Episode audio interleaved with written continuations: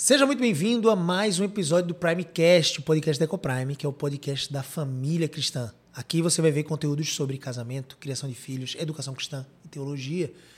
E hoje, para estar aqui conosco, né, eu estou muito feliz. Eu trouxe uma pessoa, a gente trouxe uma pessoa muito especial para nós. Eu vou falar dele já já, porque tem um vínculo muito pessoal e afetivo aqui.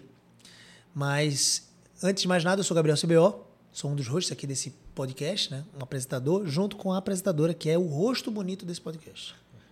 Host, rosto, gostou dessa piadinha? e aí, Gabriel CBO aí?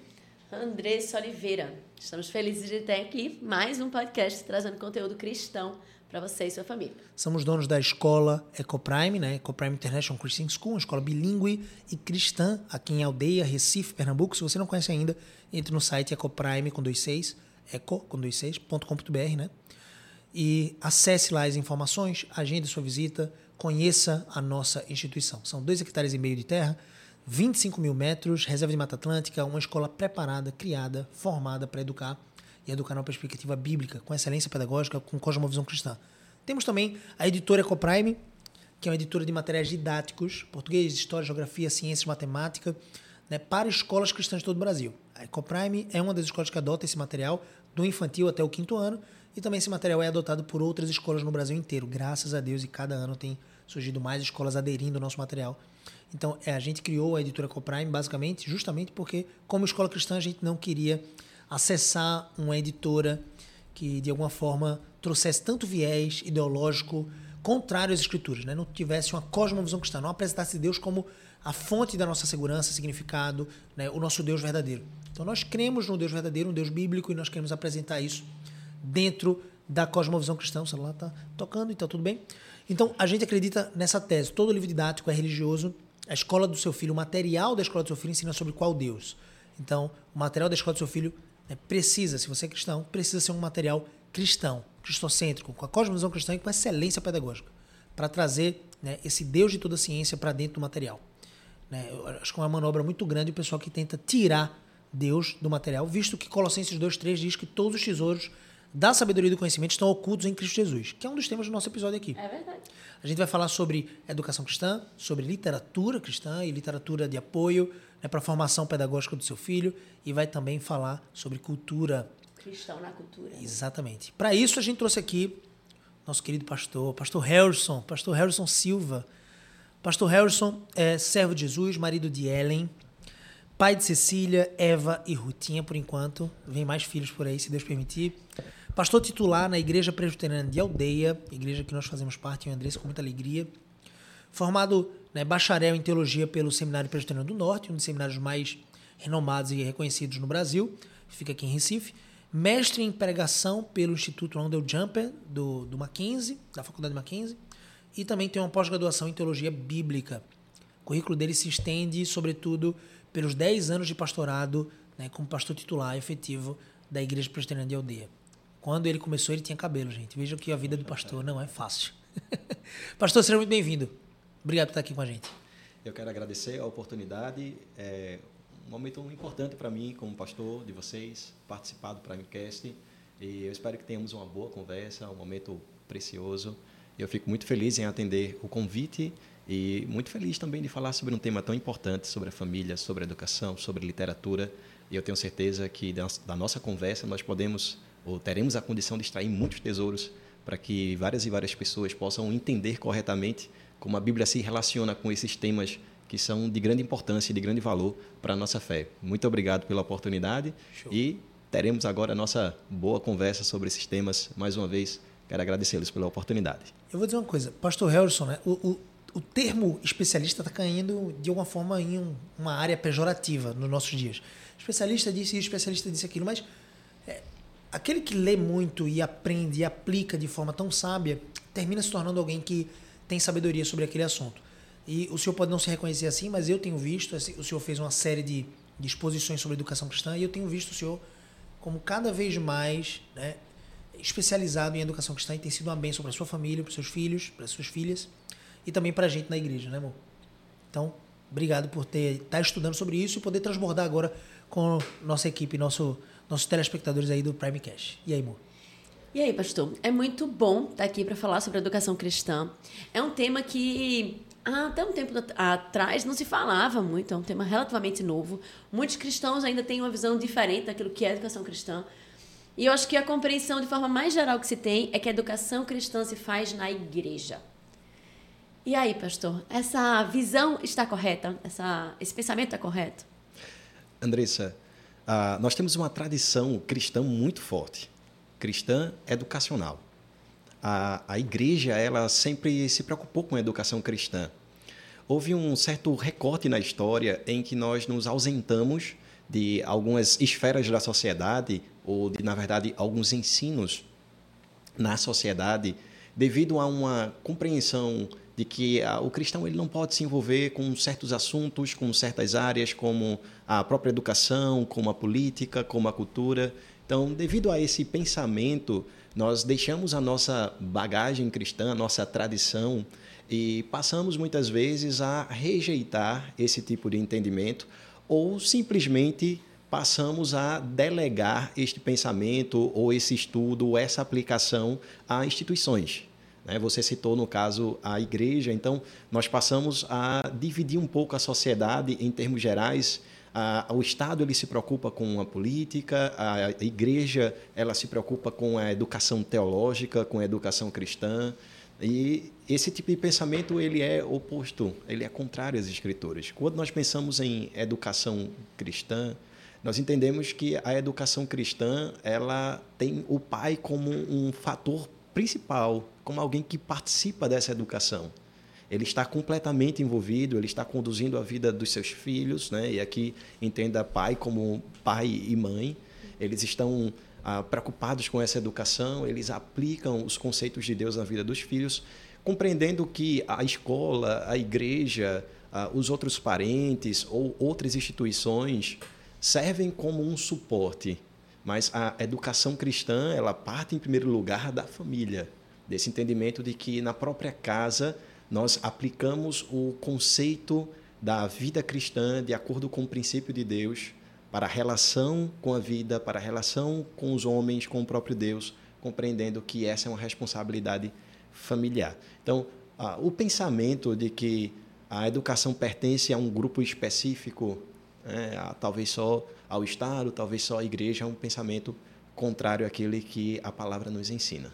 Então precisamos ter realmente um, um eu diria que um pensamento holístico, né? uma abordagem ampla a respeito da educação. A educação ela se faz em cada momento da vida, né? tendo esse pai como aquele que vai levar o ensino de Deus ao coração de seus filhos. Perfeito. Normalmente, é, o senhor né, remeteu aí a história é, durante um momento na história houve essa separação entre fé e razão. Então, de uma certa forma, o que eu percebo muito é que quando as pessoas falam em educação cristã, elas remetem à educação cristã como sendo a educação teológica que o senhor citou. Sim. Então, na escola secular, eu falo sobre. Na escola secular, meu filho vai ensinar, vai aprender português, matemática, ciência, história e geografia. E na igreja, ele vai aprender sobre Deus e está tudo certo. Né? Então, cada, cada coisa no seu lugar, e é assim que a gente caminha, e em casa eu faço a minha parte. Como é que funciona isso? Né? A gente vive hoje numa, numa sociedade extremamente secularizada, humanista, né? que tem por base, por exemplo, o evolucionismo, e muitos cristãos eles mantêm-se nessa posição de separação secular, educação secular e educação religiosa e educação cristã na igreja? Isso funciona? Isso é bíblico? Qual é a sua visão sobre isso? Quando nós pensamos em educação, o conceito de secular e sagrado, aqui me referindo a, a uma educação cristã, ele não deveria existir. Esse é um conceito que deveria ser rejeitado por todos nós. O nosso entendimento é que a vida ela é sagrada. Tudo que nós fazemos, nós fazemos para Deus. Nós temos no mundo a imagem de um grande templo. E nós temos a imagem de um grande sacerdote que é o nosso Senhor. Então, tudo, todo ato que nós praticamos, ele é um ato religioso. Ah, o Primecast, ele é um ato religioso. Se nós fazemos tudo para Deus e para a sua glória, então todas as coisas, elas têm a ver com a educação cristã, com a vida cristã. O grande problema, eu diria que o cerne da questão é a forma que nós encaramos o evangelho. Tudo tem a ver com a sua cosmovisão.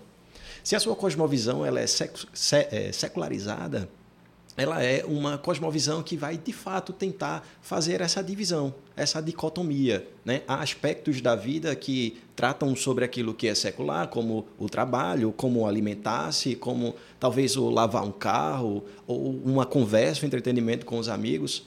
Mas se você tem uma visão cristã de vida, você faz de toda a ação uma ação para Deus fazendo uma ação para Deus e compreendendo a vida desta forma, você então passa a praticar uma educação cristã, né? não só no sentido de aprender sobre Cristo e aplicar sobre Cristo, mas fazer com que o teu filho também faça isso. Ele vai fazer as coisas mais triviais da vida com o foco em Cristo. E isso é educação cristã. É algo completamente diferente do pensamento iluminista quando você separa a religião cristã da vida, quando você tem um pensamento secularizado aonde a fé é varrida para debaixo do tapete. A fé não é dada a nós para viver num ambiente privado. A fé nos é dada para que ela seja experimentada na vida. Cada segundo da vida. Né? A cada segundo, exatamente, a cada segundo da vida, nos nossos pensamentos, nas nossas ações.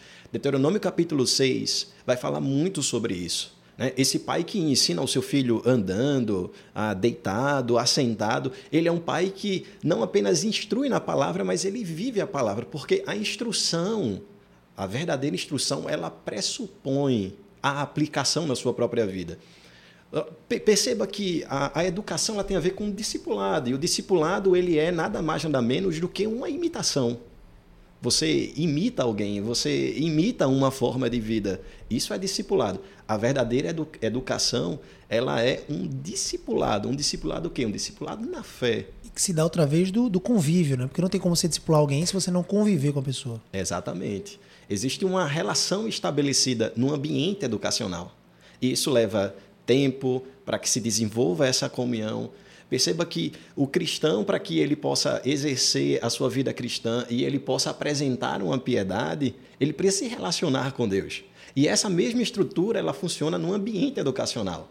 Quando nós queremos que os nossos filhos eles vivam uma vida como discípulos de Cristo e nós vemos, né, observamos a educação como de fato um discipulado, esse envolvimento ele passa a ser natural. Um pai ele deve ser para um filho aquilo que Cristo foi para os seus discípulos. Nós temos ali uma, uma, um processo educacional cristão. E, e, nós podemos dizer que nesse processo educacional o que nós temos é um relacionamento estreito entre Cristo e seus discípulos. Então, um pai ele deve funcionar dessa mesma forma para os seus filhos. Pastor, o senhor falou sobre iluminismo, né? que trouxe essa dicotomia entre fé e razão, de alguma forma. E veja que coisa idólatra. Olha o padrão que o iluminismo cria, né? Iluminar. Ou seja, agora eu tenho luz porque eu desassociei da fé, eu desassociei de Deus, eu preciso agora de mim mesmo para crescer na minha própria racionalidade.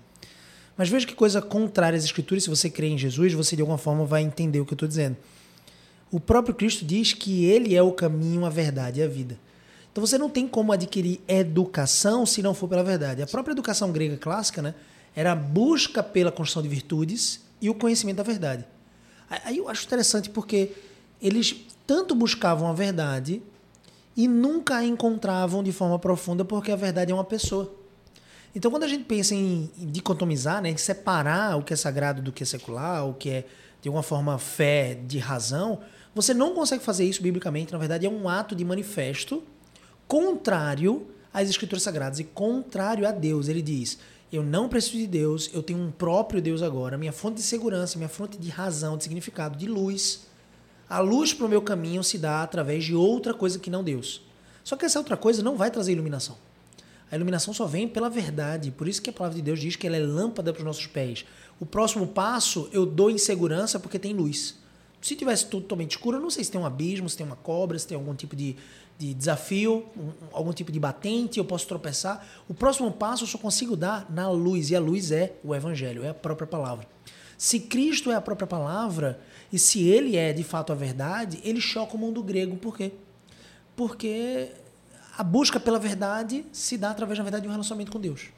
Por isso que Lucas, quando escreve o evangelho para Teófilo, né, que era um grego, o amigo dele grego, ele escreve para Teófilo isso, ele choca o mundo grego porque ele diz assim, ó, todo o relacionamento que vocês tinham com a educação, na verdade era superficial e de alguma forma não era profundo, não era verdadeiro, porque vocês buscavam conhecimento, meio conhecimento, ou o tesouro do conhecimento, como disse Colossenses capítulo 2, 3, está oculto em Jesus, nessa pessoa. Então por isso que não faz sentido dicotomizar, não faz sentido dizer assim, na igreja eu vou aprender sobre a fé, eu vou aprender aspectos teológicos, então na, na escola eu vou aprender sobre intelectualidade, racionalidade. Não faz sentido separar essas duas coisas. Não tem como, na verdade, biblicamente falando. Para um cristão, não tem como. E o que é que eu vejo? É que muitos cristãos compraram esse discurso das faculdades, dos cientistas sociais, dos psicólogos, dos, dos acadêmicos, dos iluminados. que na verdade não estava iluminando coisa alguma. Então, eu acho que tem que haver uma retomada nesse sentido, né? De deixa eu exemplificar com dois recortes históricos. Nós temos o período do iluminismo, onde a premissa, né, o, ponto de partida é que nós devemos nos abstrair de todo, de todo esse arcabouço é, religioso, religioso é, mas possivelmente, na verdade, unicamente da, da visão cristã judaica. É. Nós precisamos, precisamos nos desvincular dessas coisas. Porque através do conhecimento nós alcançamos a iluminação. O homem ele é a medida de todas as coisas. Através do seu conhecimento ele pode alcançar aquilo que tanto deseja, que é uma uma vida. Eu vou até utilizar essa palavra talvez num ambiente histórico errado, né? Mas talvez evoluir como homem através do conhecimento. Mas se eu chegasse para você Gabriel, e dissesse assim: você tem um conhecimento médio, você se sentiria ofendido, provavelmente. Um pouco. Porque ah, isso é um termo pejorativo, mas nós temos um período histórico que ele é chamado de Idade Média. Tá? E nos parece que o período da, a, da razão do homem que está em evidência né, parece ser um, um, período em que a sociedade está melhor, está caminhando para um, um progresso intelectual, mas na Idade Média não. Mas a educação iluminista afasta o homem da compreensão de que ele precisa se apegar a Deus na Idade Média, que parece ser aquele ambiente de pouco Idade conhecimento, trevas, né? que é chamado Idade das Trevas e tudo mais, perceba que exatamente nesse período que é chamado de forma pejorativa, a educação ela está atrelada ao transcendente, a Deus, com o objetivo de servir a Deus na sociedade. Exatamente no período da Idade Média, nós temos a organização da, da educação clássica, né? É, é, vamos dizer assim, é uma herança clássica que nós temos, né, que é ali organizada na Idade Média, e nós temos o surgimento da universidade. Nós temos ali o curso de medicina, o curso de filosofia, o curso de direito e o curso de teologia, teologia. que era considerada a rainha de a todas, mãe, as ciências. Né? todas as ciências. Ah, você faria medicina, faria direito, você faria filosofia, mas antes disso você estudaria teologia. Por quê? Porque a ideia educacional é que o homem ele é forjado, criado para servir a Deus na sociedade. Então, perceba que esse período que é chamado de forma pejorativa tem, de fato, uma educação muito melhor do que o período do iluminismo. Porque quando nós tiramos da educação. Basta você ver as faculdades hoje, né? Sim, se nós entrarmos nessa, nessa discussão e nós comentarmos. Vamos discutir respeito, todos. Né, da... Passa algumas disciplinas discutindo todos. É, você vai falar todos. E aí vai... você percebe realmente a, as propostas como elas são bizarras, os entendimentos acadêmicos como eles são atravessados, como eles são ah, superficiais, como eles são realmente, realmente incongruentes, porque a verdadeira educação ela trabalha para libertar o homem. Cristo é o caminho, a verdade e a vida. Nenhum homem pode ser liberto sem ele. Nenhuma educação tem uma condição de trazer sabedoria, redenção e virtude fora de Cristo. Isso é educação. Eu fico me perguntando qual é, a, qual é a sensação de uma mãe que vê o seu filho se formar em medicina, na verdade, passar no vestibular de medicina? Uau, então parece que eu estou conquistando algo significativo aqui. Meu filho passou em medicina.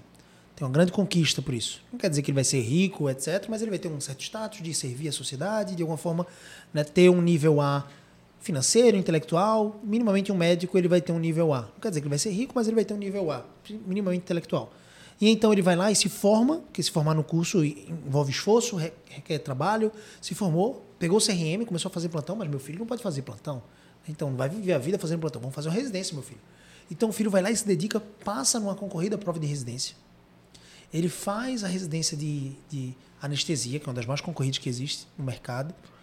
Ele se forma na residência, que é um período turbulento para qualquer médico, porque você está trabalhando, tentando se sustentar, formando a sua família, talvez, e ao mesmo tempo você está estudando muito e para ganhar pouco.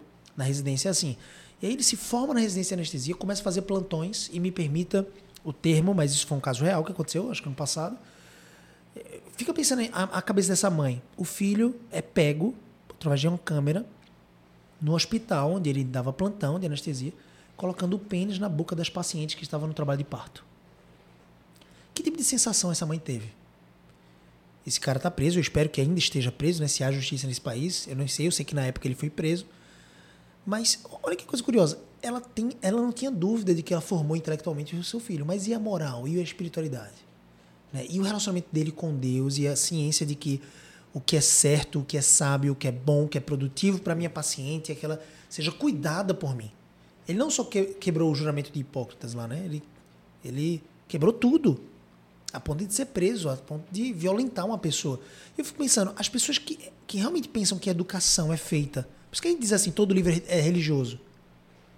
A educação não é feita só de intelectualidade. Porque, veja, no momento que meu filho está na escola, ele está aprendendo sobre português, sobre inglês, né? Comprar uma escola bilíngue, ele está aprendendo sobre ciência e sociedade, sobre. Imagina uma educação infantil. Sobre história, sobre é, ciências, matemática. Ele vai morder um amigo. Ele vai fazer um gesto obsceno, talvez que ele viu num filme. Ele vai xingar, ele vai brigar, ele vai fazer birra. Nesse momento, precisa haver a educação moral, espiritual. Precisa ir no coração, não só no comportamento. Então, imagine essa criança dada a sua própria devastação. A gente estava falando aqui num, num, episódio passado com o pastor Douglas Elias, sua esposa, né? um episódio que está aí no canal do YouTube, você vai buscar. E, poxa, eu não preciso ensinar o meu filho, aqui em casa são quatro, lá na casa do senhor são três. Se eu preciso ensinar o seu filho, as suas, as suas filhinhas a serem egoístas, já nasceu. É o princípio bíblico, né? De que já nasceu em pecado. Iniquidade concebeu a nossa mãe. Nós nascemos pecadores com o DNA de Adão. Você não precisa ensinar meu filho a ser briguento, birrento, querer sua própria vontade a ser egocêntrico. Eu não preciso ensinar isso. Então, como é que eu vou tratar e educar essa criança se for só intelectual? Será que é esse o resultado que eu quero? Um filho que se formou em medicina e, e violentou sexualmente, digamos assim, abusou sexualmente de seus pacientes? Não é um pouco disso assim? As pessoas tentam dicotomizar essas coisas, separar essas coisas. Que são inseparáveis. Não se pode haver divórcio. Eu quero falar um pouco sobre isso porque eu acredito ser de grande importância a, a educação, ela, e aqui me referindo à educação cristã, obviamente, que é o que nós estamos tratando, a educação cristã ela é altamente formativa. E aqui há uma diferença, eu diria que absurda em relação à, à educação moderna, porque a educação moderna ela é altamente informativa. Quem vai trabalhar isso muito bem é um autor muito conhecido chamado C.S. Lewis, e ele vai falar bastante sobre, sobre essa questão da educação.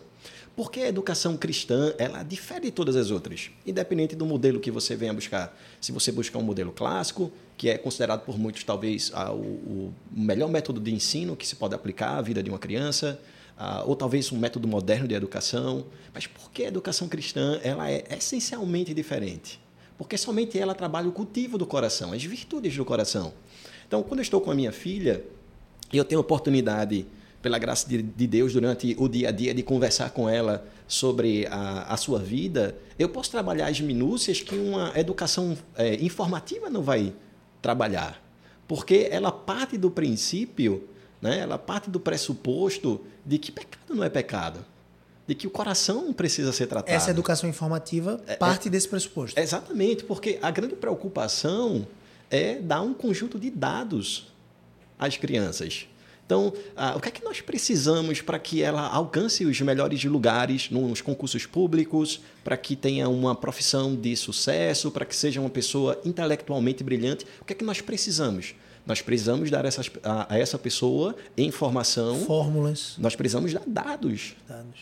Então, eu vou enchê-la de dados. Dados que talvez não vão fazer um mínimo de sentido para a vida delas. Mas eu não, não considero que ali há um homem que tem um coração e o seu coração um coração caído e, e, a sua vida não vai apresentar virtudes se ela não for verdadeiramente educada. O seu coração precisa ser forjado. A, a virtude cristã, ela precisa ser aplicada à vida. Porque é isso que transforma o coração.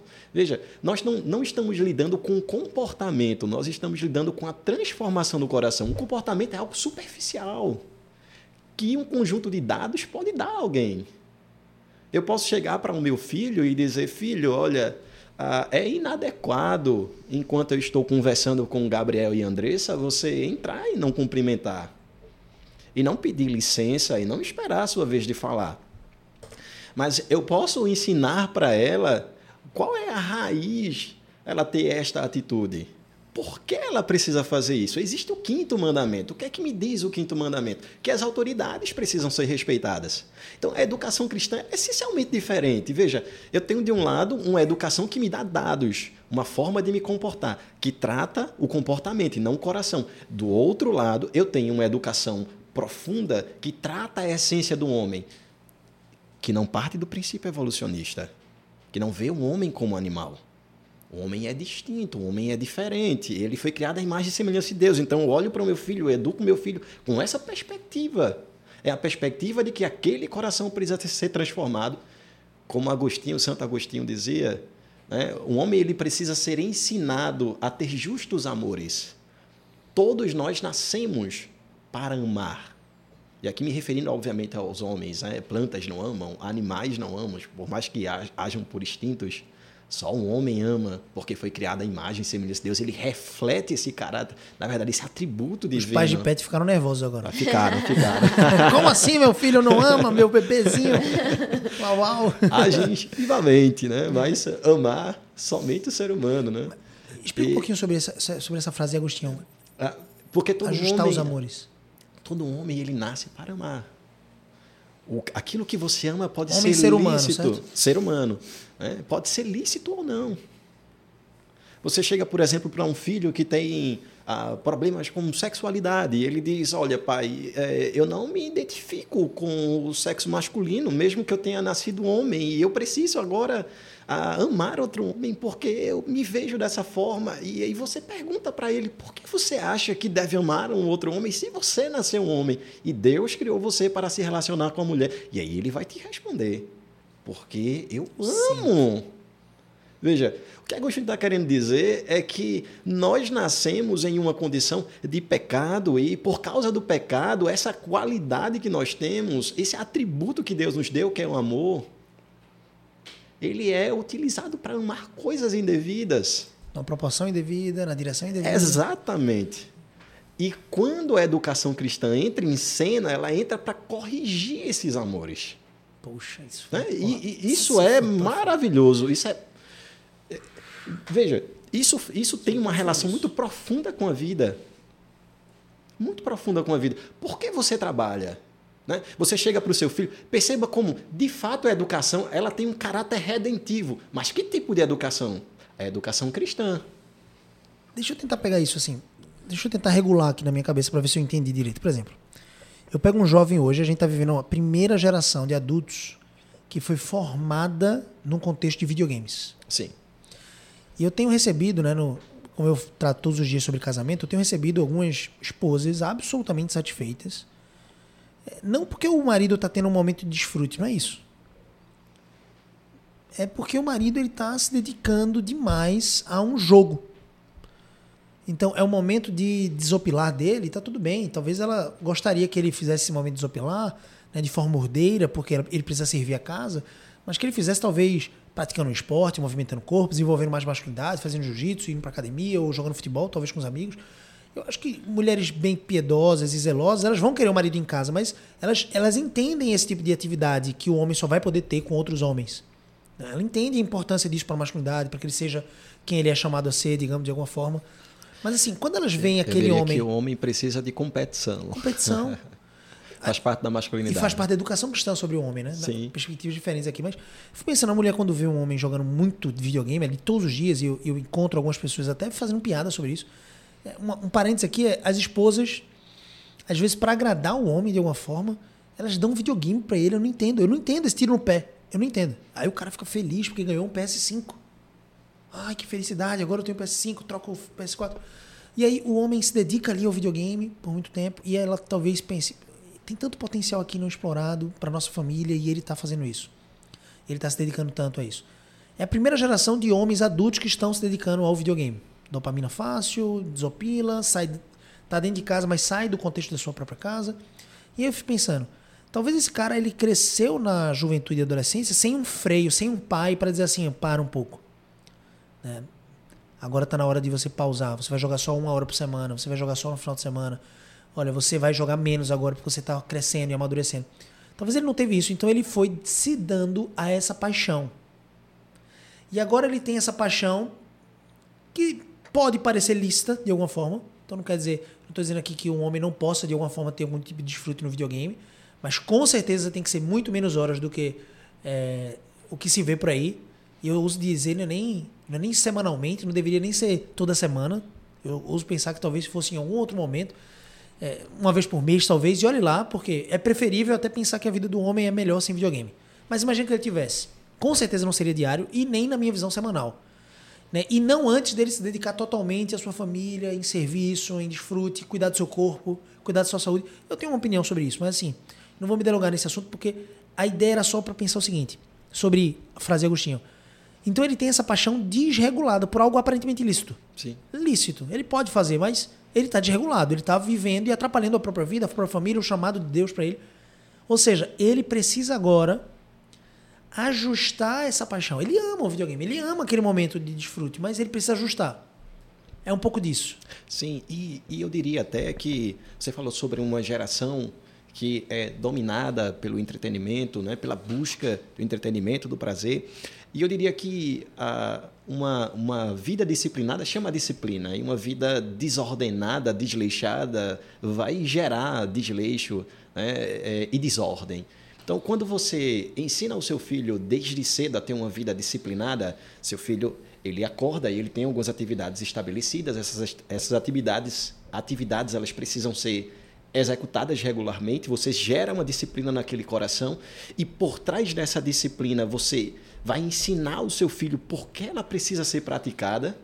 E aí tem a ver com amar a Deus sobre todas as coisas e amar ao próximo como a si mesmo, porque a gente a ver na educação cristã, ou pelo menos precisa ter na educação cristã, o um entendimento de que a maior de todas as virtudes é o amor. O amor é, é aquela virtude que traz todas as outras para si. Né? Porque nós fazemos o que fazemos? Porque nós amamos. Nós só fazemos o que fazemos porque nós amamos. E nós só cremos porque nós amamos. Então, o amor é essa virtude maior. E através desse amor, ordenado, corrigido, com base numa educação cristã, eu passo agora a ensinar o meu filho a utilizar corretamente as coisas, a ordenar e organizar o seu tempo de acordo com aquilo que é sensato, de, aquilo com, de, de acordo com aquilo que é correto. Eu passo a ensinar o meu filho a se dominar. Por exemplo, como é que você vai ensinar o seu filho a se dominar em relação à pornografia? Como é que você, você trabalha isso desde cedo, com uma, uma vida organizada, com uma vida disciplinada, mas não apenas isso, porque a disciplina por si só, ela não traz virtude ao coração. É, lembra que eu disse anteriormente que não existe virtude, não existe sabedoria, não existe redenção a parte de Cristo. Então, a educação cristã te dá aquilo que nenhuma outra educação Motivo, pode dar. Né? Exatamente. Por quê? Nós fazemos aquilo que nós amamos. Eu preciso ensinar os meus filhos a amar a Deus. Por que os mandamentos eles são sintetizados? Em amar a Deus sobre todas as coisas e ao próximo como a si mesmo. Porque tudo tem a ver com aquilo que nós amamos. A educação precisa trabalhar o amor no coração pelas coisas corretas, o motivo correto. É, eu, Isso é forte, hein? Eu, quando a gente fala de educação, normalmente a gente remete à escola. Né? Então, existe essa ligação direta. E eu queria trazer a fala de algumas famílias que a gente tem escutado em relação a isso. E aí a gente entendeu essa questão da educação cristã, né? a gente falou sobre essa questão da, da pecaminosidade. E aí eu fico pensando, fiquei pensando duas coisas. Primeiro, é, quando muitos pais eles decidem escolher escola, eles escolhem por motivos diversos. É, e a gente trouxe aqui uma perspectiva da educação cristã, e aí você tem um início e um fim. Né? Quando você fala de educação cristã, você tem um início no coração do homem, você entende que o meu filho é pecador e ele precisa ser tratado aqui né, em relação ao seu coração. E o fim dele não é apenas o sucesso terreno, ou o sucesso material, ou o, o sucesso profissional, mas sim é o sucesso em Cristo de ser conduzido ao lar celestial, à vida eterna com Cristo, certo? Então, quando você olha para a escola hoje, de uma forma geral, o começo e o fim estão errados, né? Numa escola não verdadeiramente confessional. O começo talvez seria encher o meu filho de dados, ele, ele não tem nada, né? Ele tem algumas experiências, ele tem algo a ensinar, ainda tem essa, né?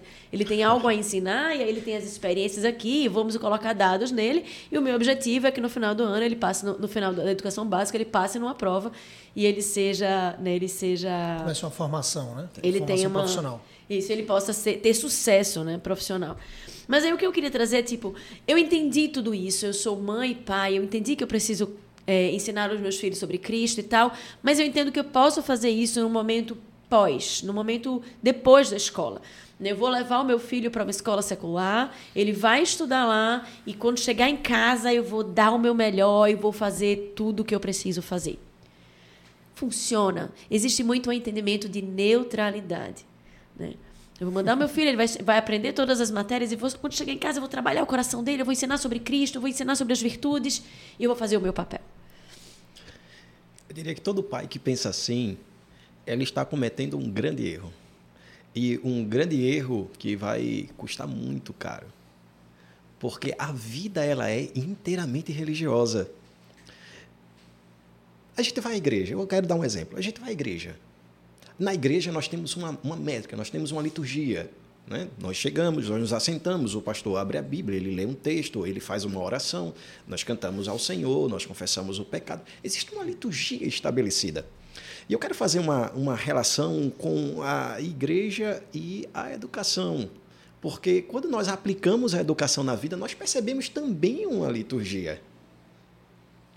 Nós acordamos, nós escovamos os dentes, nós tomamos o nosso café, nos preparamos, os filhos vão para a escola, volta, o culto doméstico é feito. E toda família tem uma liturgia. Por quê? Porque toda família é religiosa.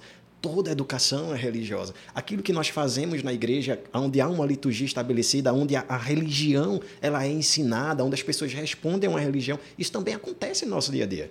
Então nós não podemos ver a educação como um ato não religioso. Eu digo que é um tiro no pé que custa caro, porque é, quanto custa uma alma? E quanto tempo nós vamos gastar ou, ou demorar em gastar para que nosso filho conheça Cristo, seja formado à imagem de Cristo? Para que ele possa aprender os valores eternos, para que seu coração cresça nas verdadeiras virtudes. Se você simplesmente pega o seu filho e não entende que a vida é religiosa, que nós fomos feitos para Deus, inquieta estará o nosso coração até que não repousar em Deus, como diz Santo Agostinho. E nós não vemos essa educação como sendo a educação que deve ser aplicada desde cedo aos nossos filhos. Nós vamos entregar os nossos filhos a um ambiente secularizado. Os nossos filhos vão continuar aprendendo sobre religião, que nós achamos que não é algo que a escola vai oferecer, que a sociedade não vai oferecer. Nós vamos continuar pensando que a cultura ela é neutra, eh, e eu quero dizer que a neutralidade ela não passa de um mito.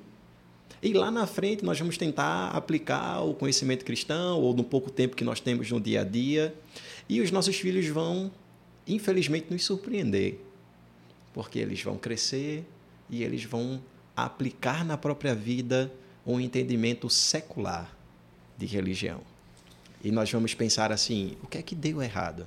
Fiz tudo certo, rapaz. Levei para a igreja, levei para o culto jovem. Exatamente, e ele conhece todas as histórias da Bíblia. Ele Qual- o que foi que deu errado? O que deu errado nessa educação é que ela não foi vista como uma educação holística, uma visão cristã completa, porque o que nos traz um pensamento adequado é uma filosofia e uma teologia inteiramente cristã. E isso se aplica à vida. Isso é usado na vida, não apenas num recorte do dia. Quando você chega do trabalho e você faz o culto doméstico com seu filho, Que é importantíssimo, mas que é importantíssimo. não é só um momento isolado, né?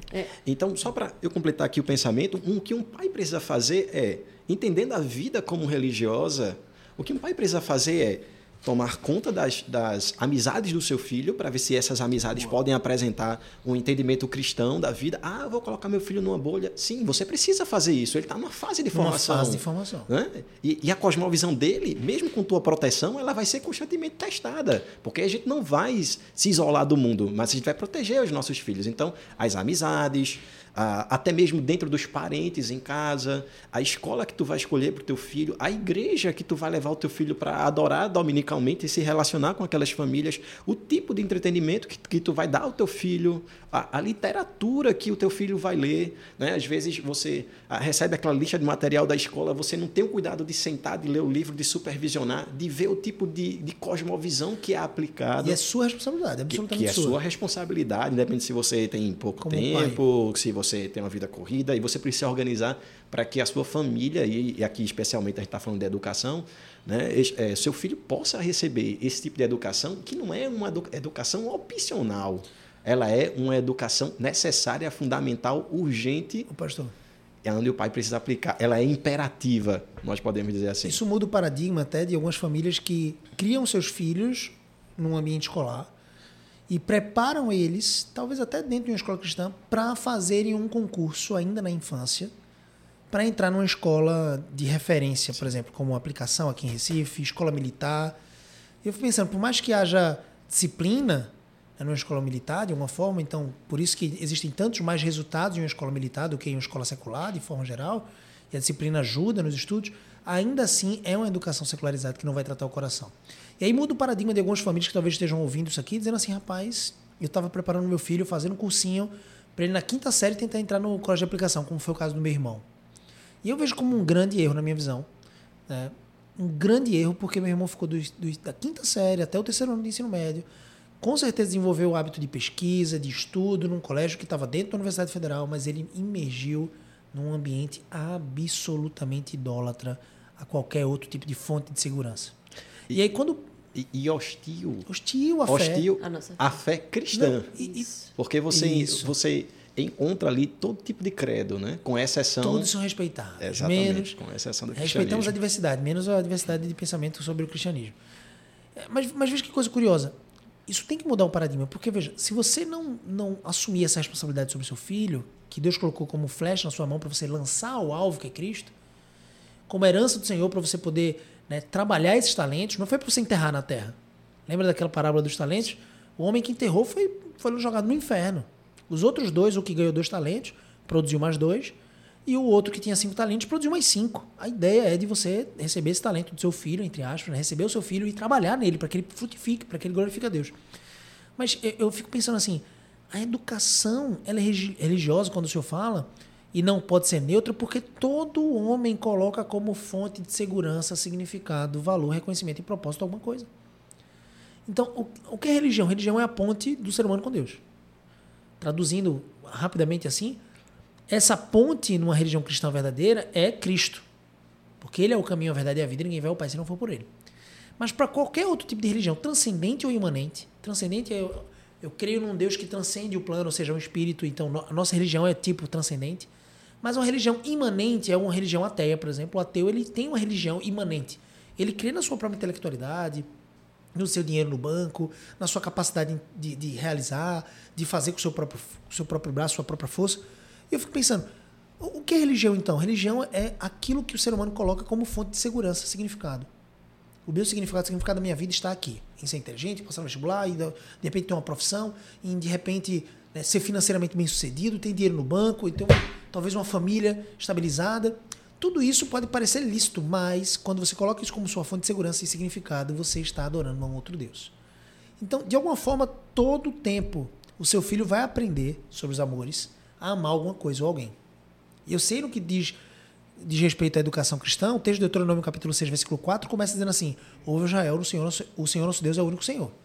É o único Deus. Já, já, já aqui um, cria um panorama geral aqui. Amarás o Senhor teu Deus de todo o teu coração, de toda tua alma, de toda tua força. Amar o Senhor Deus. É uma ordem. E essas palavras que eu te ordeno de amar a Deus estarão no teu coração. E você vai inculcar os seus filhos. E dela falarás assentado em tua casa, andando pelo caminho, e ao deitar-te ao levantar.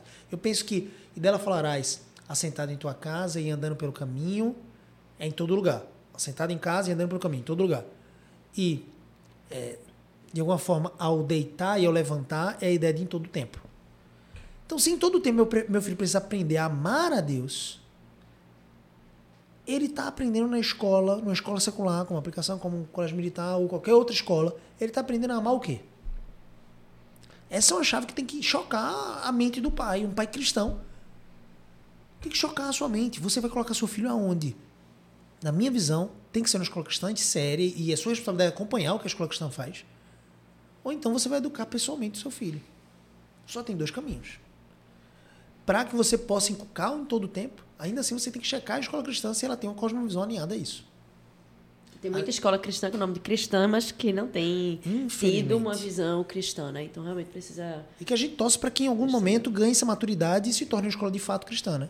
Porque tem uma iniciação, tem uma boa vontade, mas talvez tenha covardia em relação à, à perspectiva comercial. Então se molda a alguns pais que não sendo cristãos, ah, porque é mensalista, então eu preciso atender aqui as demandas desse pai. Não, tem coisas que são inegociáveis. Pré-comprar, por exemplo, é negociável. Se o pai, por exemplo, diz assim, ah, eu quero muito a, a escola. Mensalidade lá, não sei o quê. Quero muito estudar nessa escola porque é bilíngue, não sei o quê. Olha, é cristã. A gente vai ensinar que Jesus é o Senhor. A gente vai ensinar que Jesus Cristo é a verdade. Que ele não é fruto de uma ameba evoluída. Que ele é a imagem e semelhança do Criador. Nós vamos ensinar isso. Teve até um caso, não foi, Tu pode contar esse caso do, dos pais budistas que chegaram lá na escola. Então, assim, nós não negociamos isso. Não, mas não tem como evitar essa parte da criação. Não, não tem, não, porque não tem como tirar isso da, da verdade. Nós cremos nessa verdade. Isso muda tudo. Muda quem nós somos, o nosso propósito. Ah, não tem como meu filho não ir para o culto, não. É melhor você tirar o seu filho. Sabe por quê? Eu vou sentir muito seu filho sair daqui, porque eu sei que ele vai perder. Você vai perder, como família. Porém, você precisa ser coerente. Você colocou na escola cristã, meu amigo. Então tem um culto por semana e você vai participar desse culto. Ele precisa participar. Tem uma aula de Bíblia na semana, ele vai participar dessa aula de Bíblia. E a, a Bíblia está presente em todas as aulas seja na oração no início da, da, aula, seja no próprio conteúdo manifestado de uma forma a partir de uma cosmovisão cristã. Então eu fico pensando assim, é sobre amar a Deus. Eu preciso amar a Deus de todas as coisas, e porque eu amo a Deus, eu preciso ser fiel nesse sentido. E, e todo esse aspecto que nós podemos pensar sobre a educação cristã voltada a uma escola, né? E eu faço coro com você, espero que as escolas que se declarem cristãs, elas realmente amadureçam nessa nesse entendimento, nessa perspectiva de apresentar o evangelho verdadeiramente em todas as suas áreas, em todas as suas partes. Mas eu diria que a, a gente tem um, um, grande desafio quando a gente pensa escola, numa escola cristã, né? porque uma escola ela precisa apresentar o evangelho em todas as suas partes. Você pega o texto que foi acabado de citar, o texto de Deuteronômio capítulo 6, e é interessante que ele começa com uma convocação Ouve, ó Israel, o Senhor, o teu Deus é único Senhor. Né? E o texto começa agora a trazer um, um conteúdo para que o, o, pai, já chamado à responsabilidade da educação, ele transmita ao filho.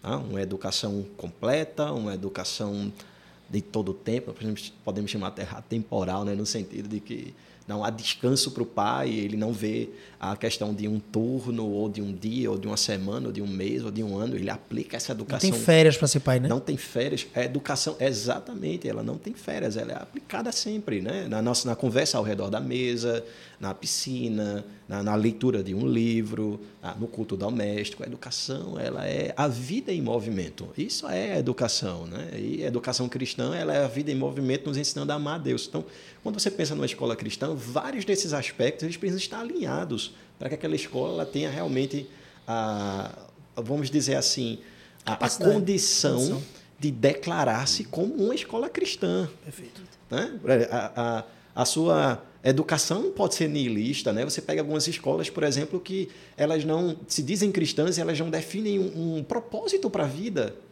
Tá? Isso é uma educação niilista. Você simplesmente, ah, qual o propósito da vida, qual o desfecho da vida, para que você estuda, para que você foi criado, para que você vai se relacionar com as pessoas. E a escola não te responde isso. Não acredito em nada, no final né? das contas. Ou uma educação meramente pragmática.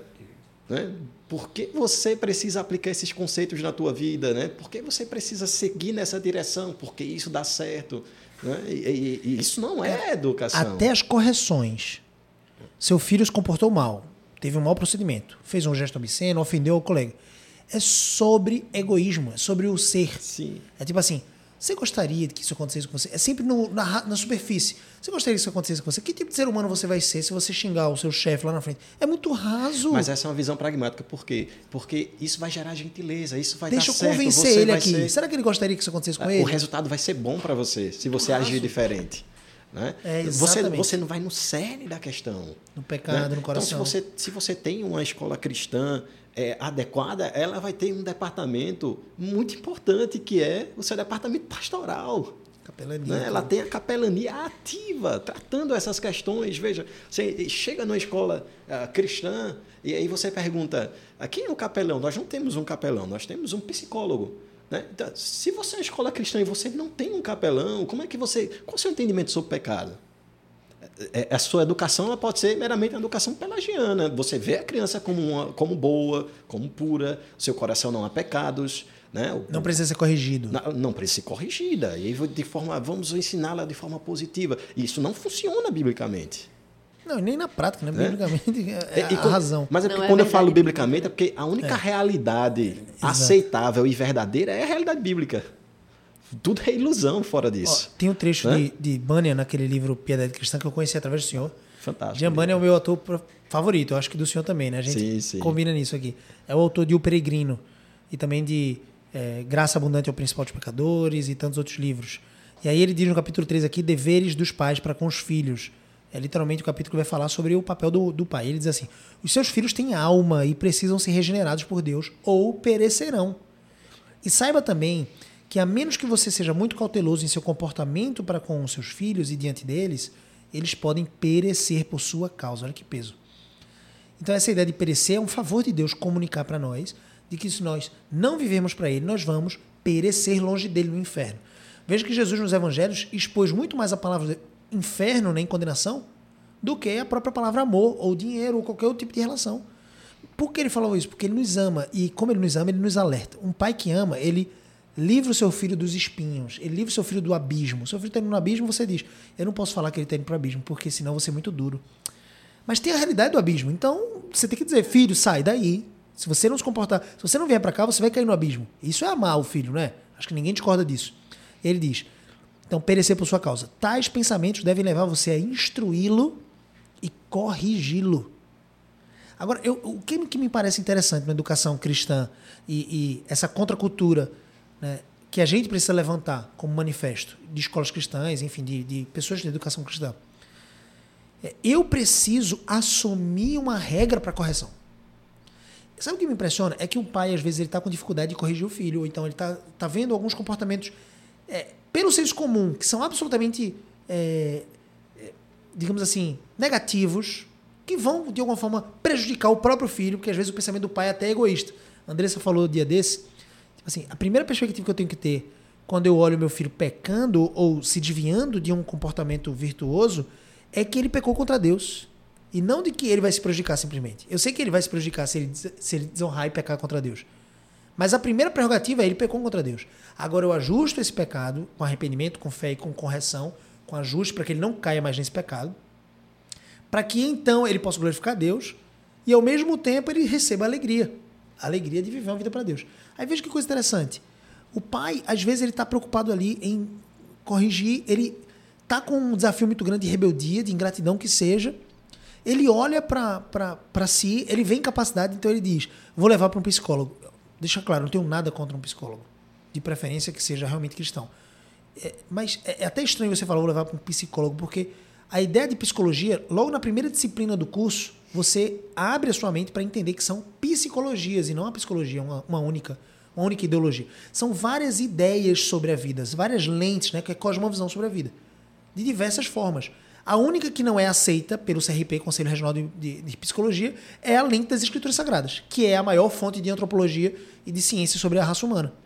Então, essa é a única. Qualquer outro pensador, ele vai trazer ciência. Por muito tempo, a psicologia foi questionada quanto ciência, porque não é ciência, não é ciência. Aí hoje se assume como ciência, mas são fontes de pensamento. Aí você leva o seu filho para um psicólogo, de alguma forma, e você não sabe qual é a base para a qual o seu esse psicólogo vai corrigir o seu filho. Ele vai corrigir para onde?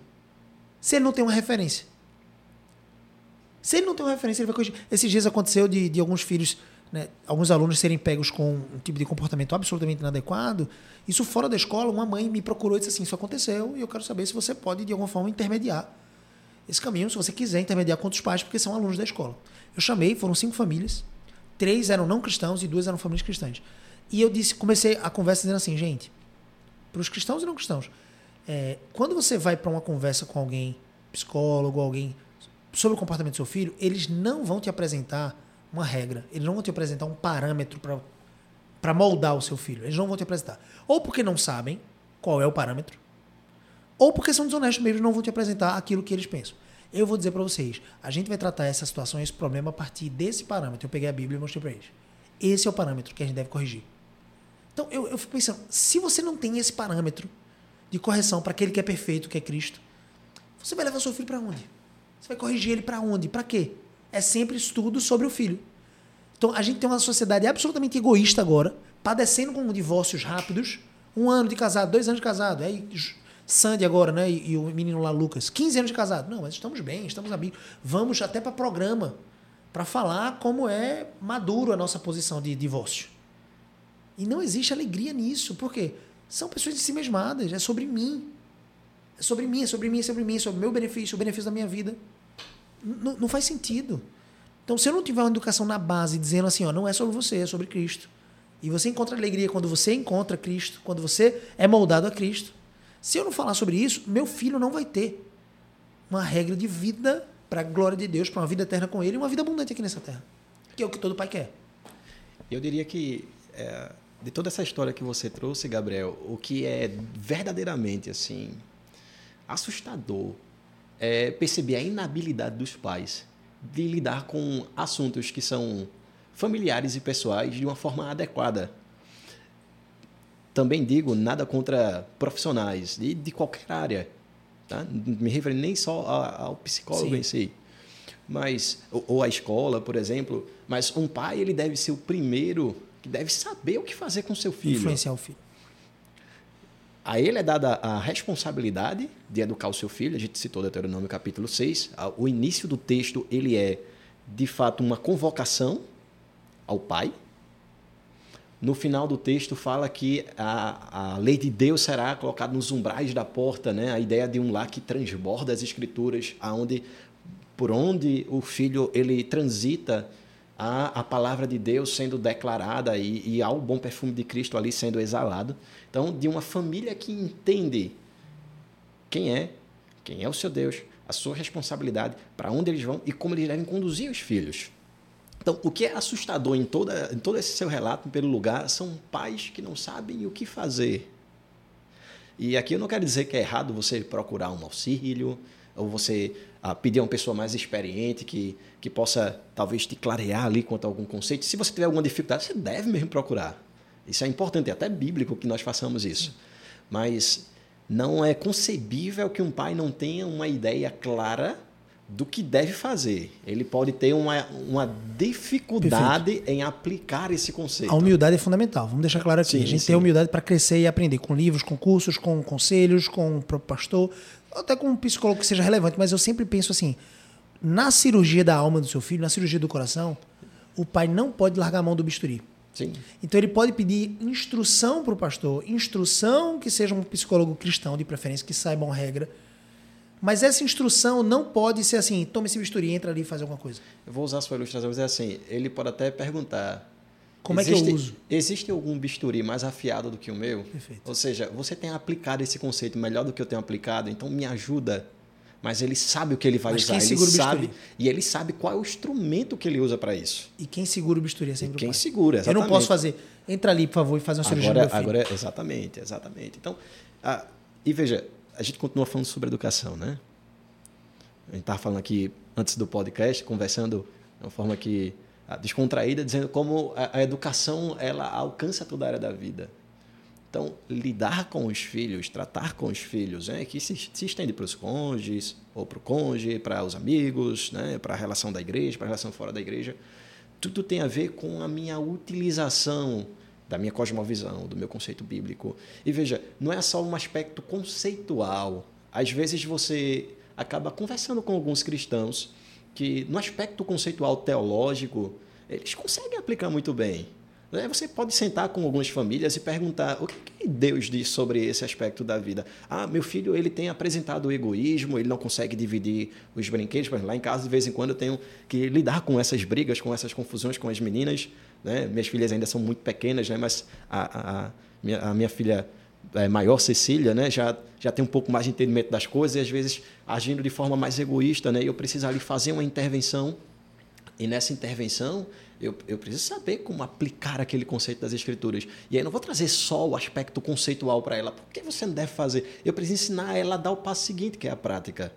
Porque Boa, você tem tanto a ortodoxia, né? Às vezes a gente diz assim, ah, aquela pessoa é muito ortodoxa. A ortodoxia tem a ver com o conhecimento, você tem a ortopraxia. O, o conhecimento ele é aplicado à vida. Então eu preciso ensinar o meu filho a dar o passo seguinte. Mas eu também preciso aprender, eu preciso aprender também a dar o passo seguinte. Né? Não é simplesmente, a, a, a, vamos dizer assim, se apropriar daquelas verdades do Evangelho, mas trazer essas verdades do Evangelho para, para que ela seja experimental. Os puritanos falavam muito bem disso.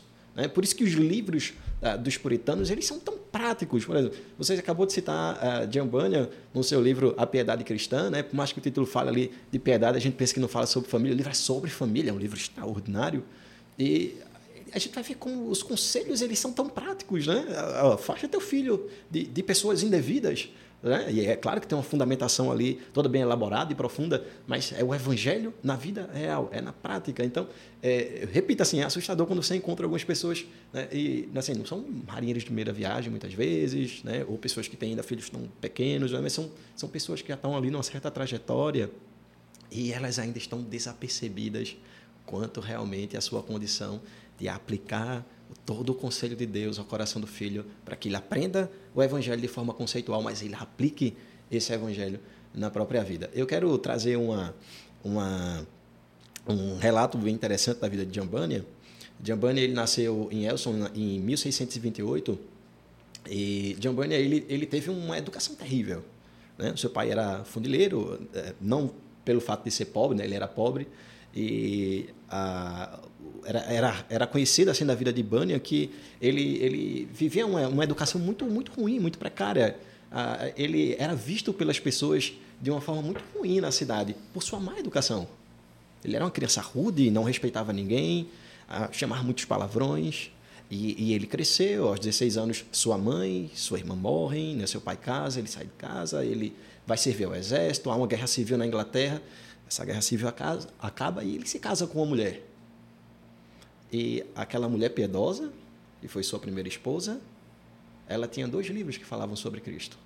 E ele começa a ler esses livros, depois ele passa a ir à igreja, né? até um episódio de quando ele sai da igreja num grupo de amigos, ali um, uma roda inflamada de uma, de uma discussão ruim, ele começa a falar palavrões e uma senhora sai da residência e começa a, a exortá-lo e aquilo acaba afetando muito ele, ele vai com o coração pesado e, e é dito em sua biografia de que aquilo o chocou profundamente, que ele deixou de chamar palavrão e toda a cidade ficou admirada. Né? Mas o que acontece é seguinte, é o passo assim, talvez crucial para a vida de Bunyan. Ele conhece em uma outra cidade um grupo de senhoras que estavam lendo a Bíblia apaixonadamente e a partir daquele momento ele passa a ler as escrituras. Essas senhoras conduz, conduzem a igreja, apresentam seu pastor, aquele pastor se torna um referencial para ele e ele passa agora a aprender sobre o evangelho e lendo um escrito de Martinho Lutero sobre a carta aos Gálatas, vem a conversão. E aqui há uma mudança de chave na vida de John Bunyan. Ele deixa de ser aquele homem dissoluto que era motivo do comentário da cidade para ser um homem que é considerado um dos grandes servos de Deus da história. Preso durante 12 anos e 6 meses, por vezes não conseguiu a liberdade, em um certo momento conseguiu, retornou à prisão. Preso por pregar o evangelho. Por pregar o evangelho. Já não era dissoluto. Né? Já não era dissoluto, era um homem piedoso. Né? Sua esposa morre, ele casa novamente, sua filha é cega. Então você percebe uma série de dificuldades na vida desse homem e ele começa a sua vida cristã de uma forma ali muito forte, muito vigorosa. Ele pastoreia a igreja, ele escreve muitos livros. 60, né, senhor disse? 60 livros, são 60 títulos escritos por Bunyan, né? Se eu não me engano, talvez, Peregrino é, o, é, o, é, o, segundo mais vendido no contexto cristão, sim. né? É o segundo mais vendido da história. Traduzido, se não me falha a memória, para mais de 200, 200 países, né? 200 línguas, na verdade. Então, veja que coisa, que coisa é, interessante a vida dele muda drasticamente. Por quê? Porque seu coração ele passa a experimentar uma educação que ele nunca teve. Né? Então, isso muda a vida do filho. E é por isso que nós aplicamos esse tipo de educação. Porque nós cremos. Nós cremos que Deus é suficiente numa boa educação para transformar a vida dos nossos filhos. Só uma correção, falei 200 línguas, não são, chegou em 200 países, né? Mais de 200 países a, o material de, de, de Falando de transformação, lembrei da frase de Mandela, né, que diz que a educação transforma o mundo. Mas Mandela não conhecia Cristo, né? E ele estava enganado, porque realmente a educação que verdadeiramente transforma o mundo é a educação cristã. Né? Porque só Cristo tem né, pode transformar a vida de um homem, como fez com Bunny e como tem feito ao longo da história com tantos homens, né, como fez com a gente. Verdade, verdade. E é interessante porque ah, eu, eu, tava, eu estava discorrendo em uma das partes aqui do, da nossa conversa, falando sobre o caráter redentivo que as pessoas atribuem à educação. Né? Quando você diz para o seu filho, estude para que você seja alguém na vida. Né? Então, é, essa frase ela soa um pouco redentiva, né? Para não dizer completamente. O significado está nisso, né? Para completamente redentiva, né? Para que você seja alguém, para quê? Para que você tenha valor na sociedade, para que você tenha propósito. Se você não estudar, você não vai ser ninguém. Se você não estudar, você não vai ter um, um fim digno. Tá? Então a gente atribui a educação popularmente como um instrumento redentivo. E, e é interessante a gente bater nessa tecla. Tá? É um caráter, tem um caráter redentivo quando tem uma educação cristã aplicada de acordo com os valores de Deus e operado pelo próprio Deus. Aí a redenção pode existir. Né? Porque a palavra de Deus ela é útil. 2 Timóteo capítulo 3. Para tornar um homem sábio na salvação, para a salvação pela fé. Mas não apenas isso. Ela é inspirada por Deus e útil para ensino, correção, instrução na justiça. Né? Ali a gente tem a palavra paideia, que é a palavra que nos traz o entendimento não apenas de transmissão de habilidades intelectuais, mas também a transmissão de uma cultura, porque a educação ela é cultura. Ela é uma cultura, é uma enculturação ao filho. O que é que eu estou dando ao meu filho? Estou dando a ele mais do que um conjunto de dados, eu estou dando a ele uma cultura. Tem gente cristã. que tem até dificuldade de entender o que é cultura. Né? Cultura é tudo aquilo que você faz sem pensar. Sem que alguém queira, de alguma forma, te conduzir naquilo. Então, pense cultura dessa forma. Né? Então, é por isso que a educação é pai-ideia, nesse sentido de enculturação. É Sim. É fazer com que meu filho faça as coisas de forma até natural, com muito esforço. Né, Naturalmente. Naturalmente, não no sentido de ser alguém que ah, não é pecador, né? mas natural no sentido de alguém que aprendeu a viver virtuosamente. Perfeito. Né? Existe uma luta interna no Sim. coração que ela vai sempre existir, né? E eu diria que é boa porque faz com que a gente dependa de Deus e continue no processo de santificação, Sim. mas faz com que, pela graça de Deus, a vida viciosa Sim. ela dê lugar à vida virtuosa. Né? Aquilo que no podcast, no episódio anterior, né, pastor Douglas falando sobre o revestir, né? Da, da santidade, né? Os, se despojar do velho no, no sentido de, de uma vida com bons hábitos. Né? É isso que vai, vai nos fazer uma boa educação. Perfeito. E, e assim, só para a gente ir para a conclusão, pastor, eu penso que cultura, para a gente, que está aqui no Nordeste, nós estamos todos aqui no Nordeste, é muito, muito simples, é muito cultural a gente comer cuscuz, né? a gente tomar um cafezinho. Então é mais ou menos isso. É, a cultura cristã é. Ou seja, eu vou viver nessa prática quase que já imerso né? nessa cultura que eu adquiri através da educação cristã. Que episódio maravilhoso. Eu queria saber se o senhor tem mais algum comentário é, final aí para a gente poder tecer essa, essa finalização do, do episódio. Meu comentário final, é, dirigindo especialmente a você, Gabriel e Andressa, continue nessa luta de promover uma boa educação, educação cristã, é disso que de fato precisa a nossa sociedade.